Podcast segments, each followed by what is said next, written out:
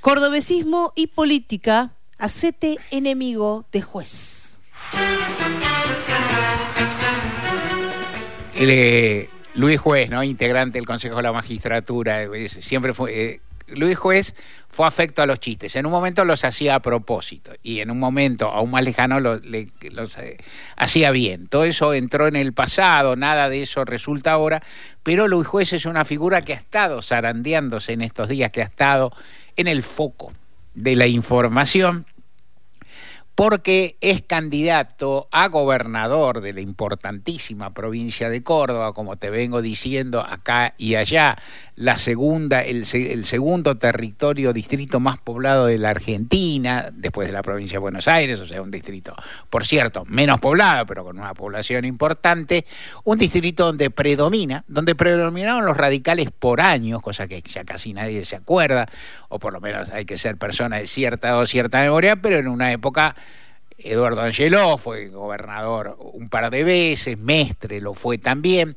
La provincia, en realidad, Córdoba es una provincia consabidamente radical, donde el radicalismo siempre fue muy fuerte, ahora conserva algo, siempre fue muy fuerte, de donde salieron figuras importantísimas, entre otras, por mencionar nada más que tres, y seguro que la oyentada me va a ayudar o me va a auxiliar por poner más. Uno era Amadeo Sabatini, el líder unionista, el hombre, el hombre de, un, de un radicalismo popular, irigoyenista, al que acudió en su momento Juan Domingo Perón para eh, ofrecerle tal luego una vicepresidencia en el año 46 o hablar políticamente, arreglar y Sabatini no quiso saber de nada y tal vez la historia podía haber cambiado, tal vez sí, tal vez no, tal vez las huestes, los radicales, las bases no lo hubieran seguido, no sabemos, pero en todo caso fue un momento interesante. Arturo Ilia fue presidente de la Nación, presidente respetado, valorado por algunas cosas, un presidente producto de la proscripción del peronismo, también ganó con el veintipico por ciento de los votos, porque el peronismo no podía, no podía, se le impedía participar. Y Eduardo Víctor Martínez fue el vice, de, estoy mencionando dirigentes cordobeses muy, muy reconocidos. Víctor Martínez fue el vicepresidente de Raúl Alfonsín en la idea que tenía Alfonsín y que en general era bastante común de poner en una fórmula presidencial alguien de capital y, o provincia de Buenos Aires y alguien de otras provincias, lo que por ahí en forma un poco impropia se llama el interior. Entonces, la, la, línea Córdoba era muy importante, muy fuerte y era también, esto también hacía un equilibrio interno más conservadora que lo que era Raúl Alfonsín en el 83, que en términos comparativos con los radicales era progresista y no hay con qué darle. Todo esto para decir que, el radicalismo fue fuerte en la provincia de Córdoba y que José Manuel de la Sota se dedicó por muchos años a competir y perder con los radicales. A veces uno, ahí eh, Pepe Mujica nos contó alguna vez, Lula sí, lo es un ejemplo que perdió muchísimas elecciones, está el mérito de ir a elecciones, perder y seguir y seguir y seguir. Este es el mérito de, figuras políticas que tienen una vocación, la que fuera, pero que tienen una. Vos vas a perder, te olvidan todos, te dejan solo. Linda, Migue, esas películas norteamericanas donde aparece el comité de campaña o el lugar donde se reúnen para ver cómo salen las elecciones y se van quedando solos, vuelan papelitos, no queda nadie, el candidato patea el piso, está perdido, no lo saluda ni la prima. eso existe y De la Sota tuvo la, vocación y la capacidad de sostenerse, sostenerse en, el peronismo y en definitiva consiguió ganar alguna vez una elección. Y a partir de eso hay una hegemonía, una primacía peronista en esa provincia que es muy bipartidista, de todas formas el radicalismo maneja muchas y muchas intendencias o comunas, una provincia que tiene mucho poder municipal, tiene muchas localidades grandes, medianas, chicas, con gobiernos locales que son un mundo también, con algunas ciudades grandes que todos conocemos o que muchos argentinos conocemos, más allá de la capital, que obviamente es una ciudad importantísima, con algunas ciudades pequeñas que tienen su característica, su tono local y en la que los dos partidos tradicionales siguen primando. De cualquier modo, y esto es todo, o sea, y de la Sota, Schiaretti, de la Sota es el, fue falleció desdichadamente en un accidente de tránsito hace relativamente pocos años. de la, José Manuel de la Sota, el gallego le decían, no le decíamos todos, José Manuel de la Sota fue el verdadero líder de ese peronismo, bastante que fue más amigable con el menemismo que con el kirchnerismo, mucho más que fue mucho más cercano, pero que siempre tuvo una característica también localista que se comprende, porque Córdoba es una provincia que no es un país, ninguna provincia es un país, pero que tiene características de esa provincia grande que tiene un sector agrícola ganadero muy importante, pertenece a la zona núcleo, hay industrias potentes en Córdoba, hay ciudades grandes, hay ciudades chicas, en fin, hay una universidad famosa que tiene siglos de vida, o sea, Córdoba es una gran provincia en la cual, a la cual eh, de la Sota y lo que él mismo llamó cordobesismo y más o menos que es decir, tenemos un peronismo pero con sabor local. Tenemos un peronismo que no es igual al peronismo nacional porque defiende mejor los derechos del terruño, algo fundamental en todas y cada una de las provincias argentinas. Es decir, el poder central no se embroma, los porteños no joroban, la nación no nos manda guita, cada uno lo dice y se dice. Tienen razón, una parte sí y otra es una necesidad. Caso por caso, por cierto, hay distintas situaciones. De cualquier modo, esa fuerza se hace presente y contra esa fuerza el kirchnerismo no encuentra nada. No encuentra un modo de competirle con eh, cierto nivel de paridad. Salen del, lo que uno llama el kirchnerismo figuras importantes, no, no, no las voy a llamar porque seguramente me pierdo algunas, figuras valiosas, algún diputado o diputada, algún funcionario nacional, pero no consiguen ser competitivos con el cordobesismo. Y Juntos por el Cambio en, eh, engarza más con Córdoba. Macri tiene una enorme popularidad en Córdoba y una enorme capacidad electoral, pero el macrismo, junto por el cambio, no se ingenia tampoco de 2015 en para ganarle al cordobesismo de local. Luego en las elecciones nacionales Macri saca muchos, muchos votos y ahí tiene una ecuación que es relativamente imperfecta, la cual de la Sota tampoco pudo salir en toda su vida, que es la de pertenecer a un gran distrito, tener muchos votos, hay mucha presencia y dificultades para saltar a lo nacional y trascenderlo. Schiaretti, muerto de la Sota, queda con el liderazgo y ahora en esta elección ya no puede presentarse a la reelección porque tiene las restricciones que son mayormente son comunes en la mayoría de las provincias. Eh, entonces, ¿qué es lo que consigue esta vez? Juntos por el Cambio consiguió, porque todo esto es pasado porque vos sabés el lío que te estoy contando. Consiguió que eh, Luis Juez, que es una figura local, que fue intendente de la capital, que peleó palo y palo una elección contra Schiaretti en el año 2007 y, para mi paladar por ahí la ganó, pero no no no contaba con los fiscales necesarios para demostrarlo. Y en todo caso tuvo una elección palo y palo y salió muy muy parejo, que luego anduvo por varios lados, que se sumó a Juntos por el Cambio, que no está en su mejor momento ni como político ni como estandapero, pero que de cualquier manera ha conseguido ganar una interna rara de esa provincia, un poco como la que se dio luego en la ciudad autónoma con Jorge Macri y Quirós, o sea, una supuesta una interna, una supuesta, una interna real que se resolvió supuestamente en base a encuestas. Las encuestas daban que él y Rodrigo de Loredo, el candidato radical, estaban iguales, pero resolvieron que él, que él tenía más porque, bueno, porque es rosca, porque vas a hacer? ¿Viste? Tampoco vas a definir una cosa tan fuerte con encuestas, se pusieron de acuerdo. Y entonces lo que tenían, y tienen, porque las elecciones son a fin de junio,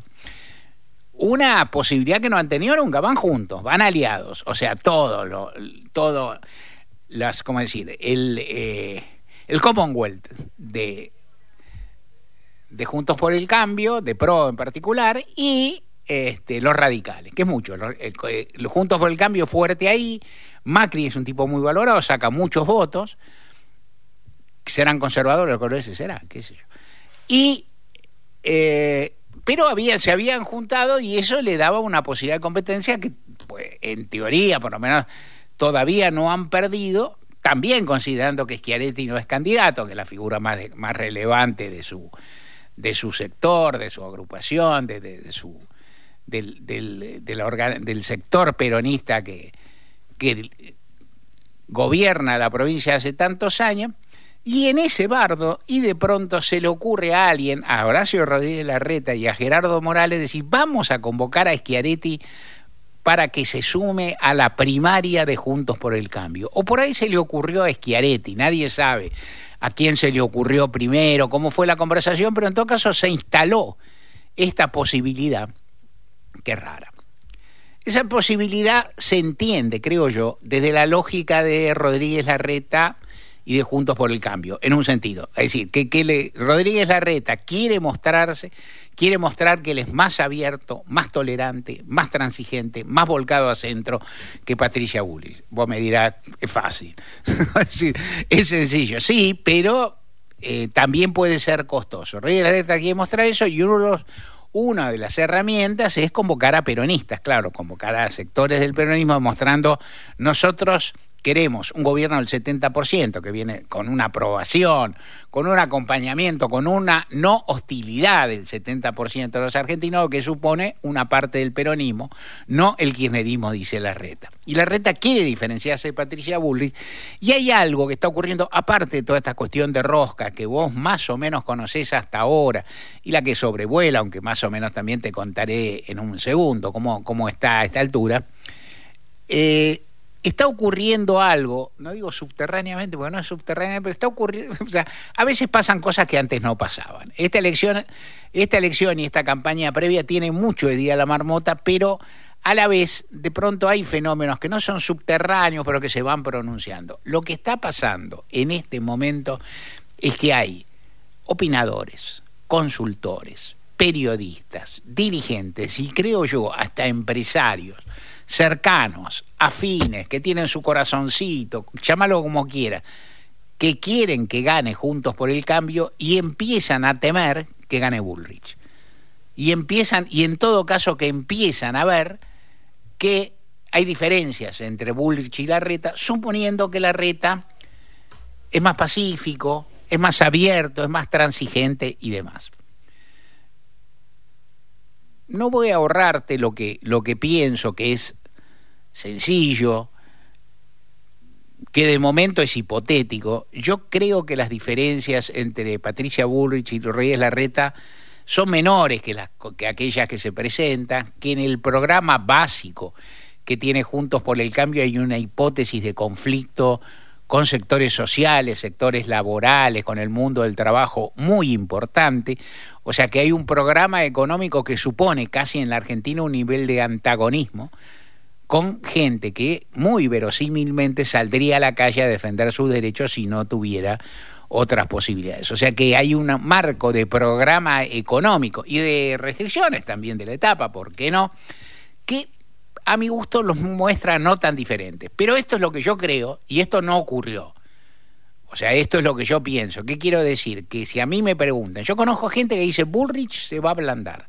Si Bullrich gana, se va a ablandar. Va a ser teorema de Baglini cuando llega al gobierno. En este caso, no puede ser tan brutal, no puede ser tan severa, porque si hace esto, va a caer porque la Argentina real no le va a permitir, va a encontrar un escenario de gobernabilidad, se va a ver obligada a reprimir y va a consumar en un lapso aún más corto lo que le pasó a Fernando de la Rúa en el año 2001. Puede ser.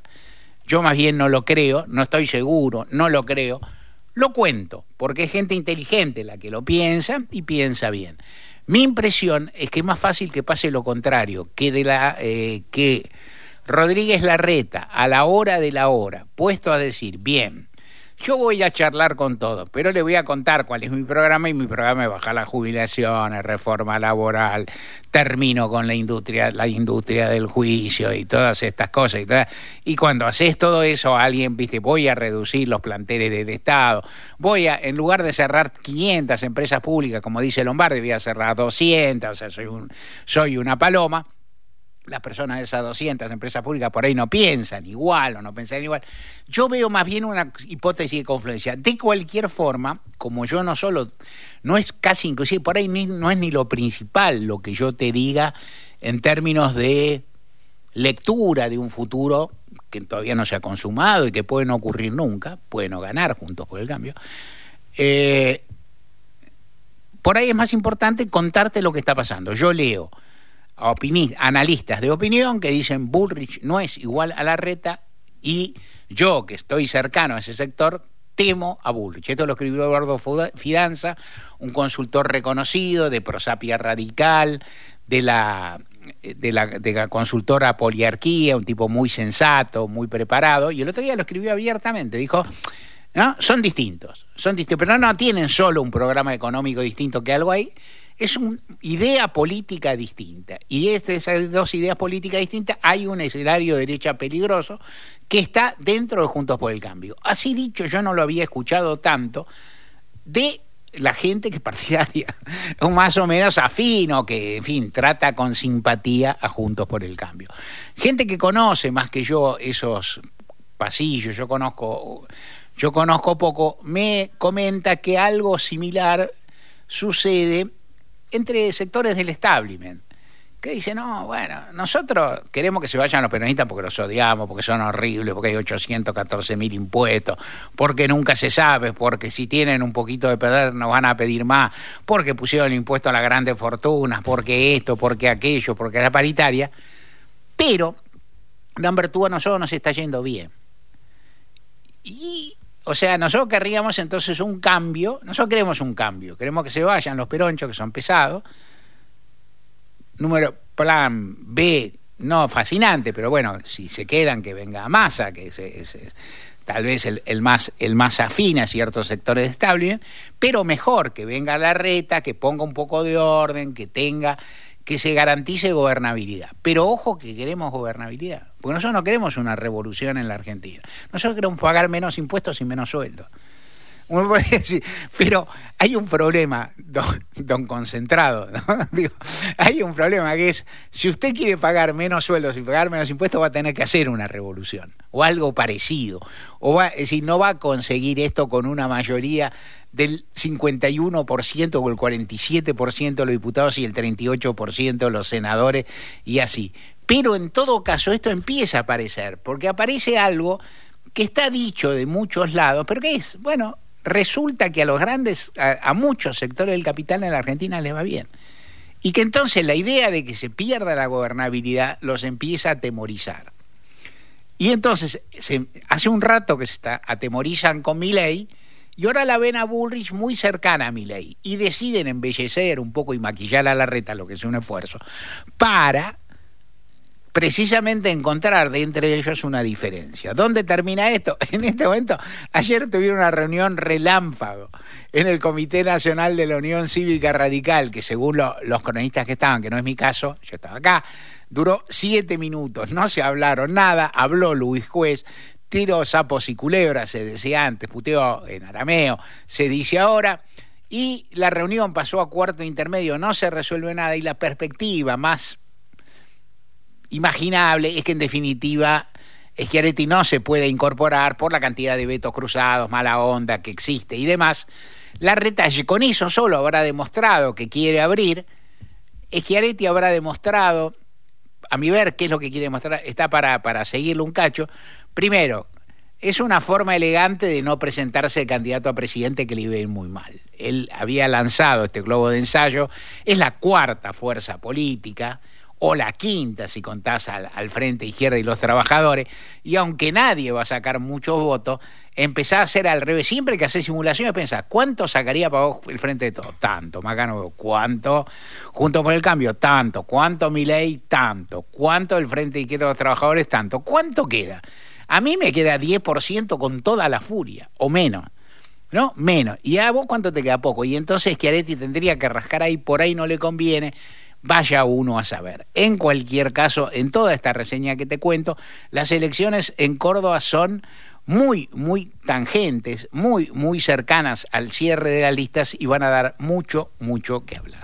Recuerden que estamos en Facebook, nos encuentran con el nombre del programa, que hay un podcast en Spotify para volver a escuchar fragmentos de los programas ya emitidos y en Twitter somos arroba gente de a pie AM. Gente